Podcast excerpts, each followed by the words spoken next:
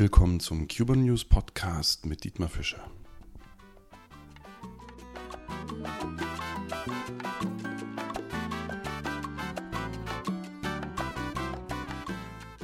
Hallo, saludos, bienvenidos, herzlich willkommen zum Kanal von Cuban News. Heute beschäftigen wir uns damit, was ist eine Casa Particular?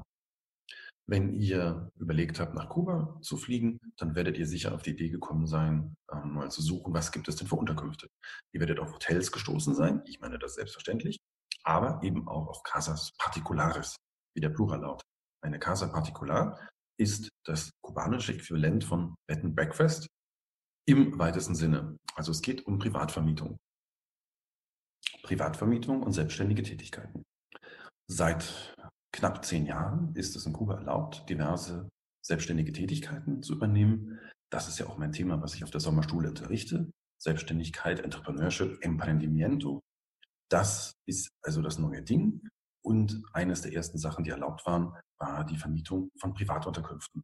Das liegt unter anderem daran, weil Kuba im letzten Jahr gerade mal 60.000 Hotelbetten hatte. Das heißt, die kriegen einfach den Bedarf nicht gestemmt. Es kommen so viele Touristen ins Land. Das heißt, es, braucht, es muss eine Lösung her und das ist die Privatvermietung. Angefangen hat das mit ganz simplen hm, Räumen in einer Wohnung, die untervermietet wurden. Ganz einfach.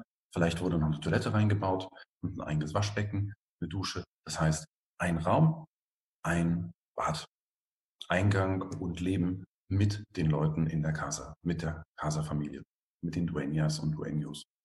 Das heißt also, das war ganz simpel, das war ganz einfach. Seitdem hat sich viel getan. Es ist inzwischen so, dass es eigentlich alles gibt. Das fängt an von Hostels, das heißt, das sind ganze Häuser plötzlich, ähm, Casas Particulares.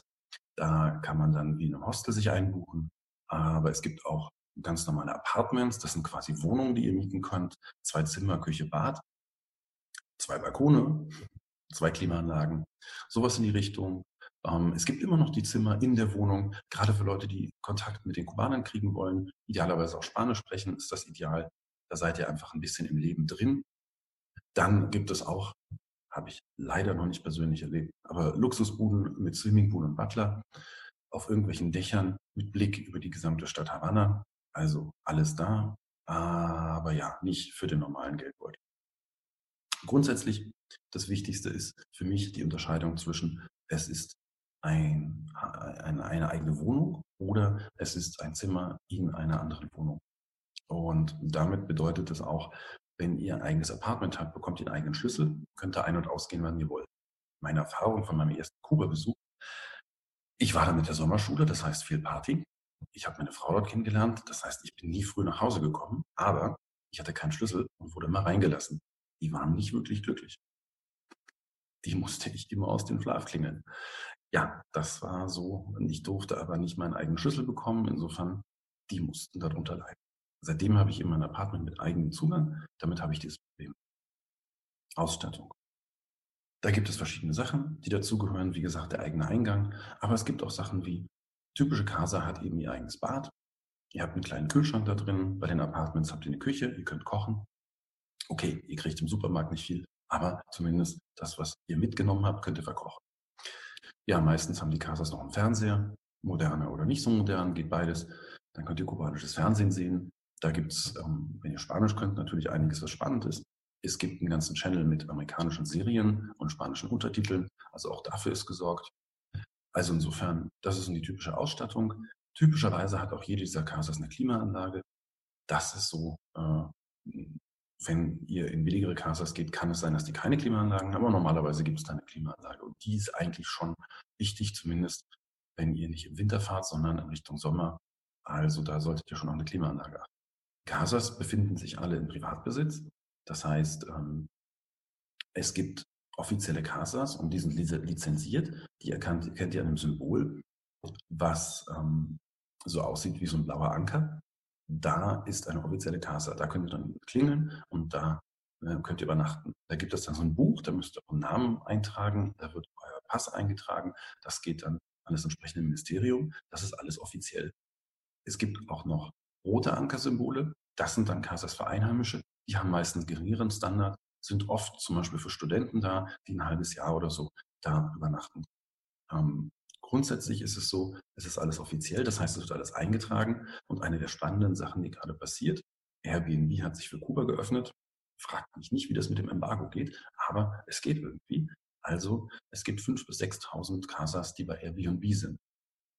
Kuba macht da mit, hat das erlaubt.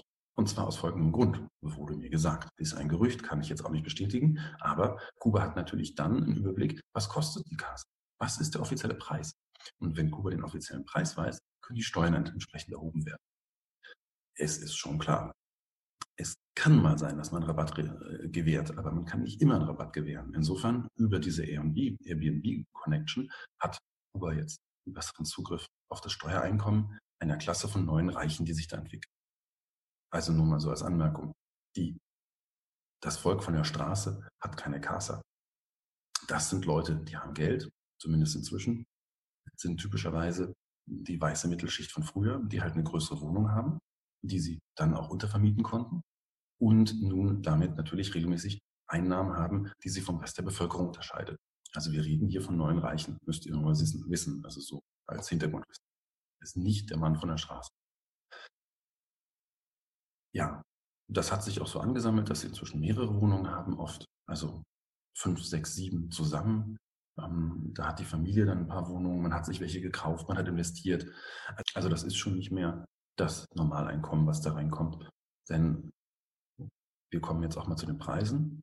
Was kostet eine Kasse? Natürlich gibt es verschiedene Preise und ich habe vorhin von Luxus-Apartments geredet, klar.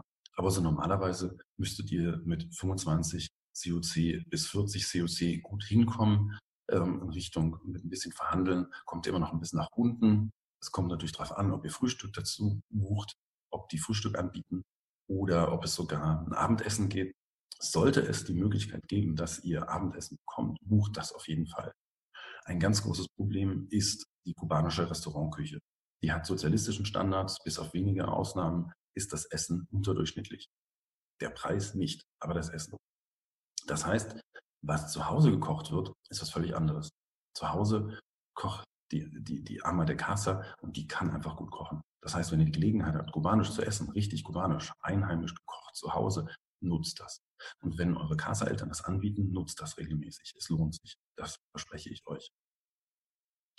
Also, das heißt, der Preis könnte 25 sein, könnte 30, könnte 35 sein.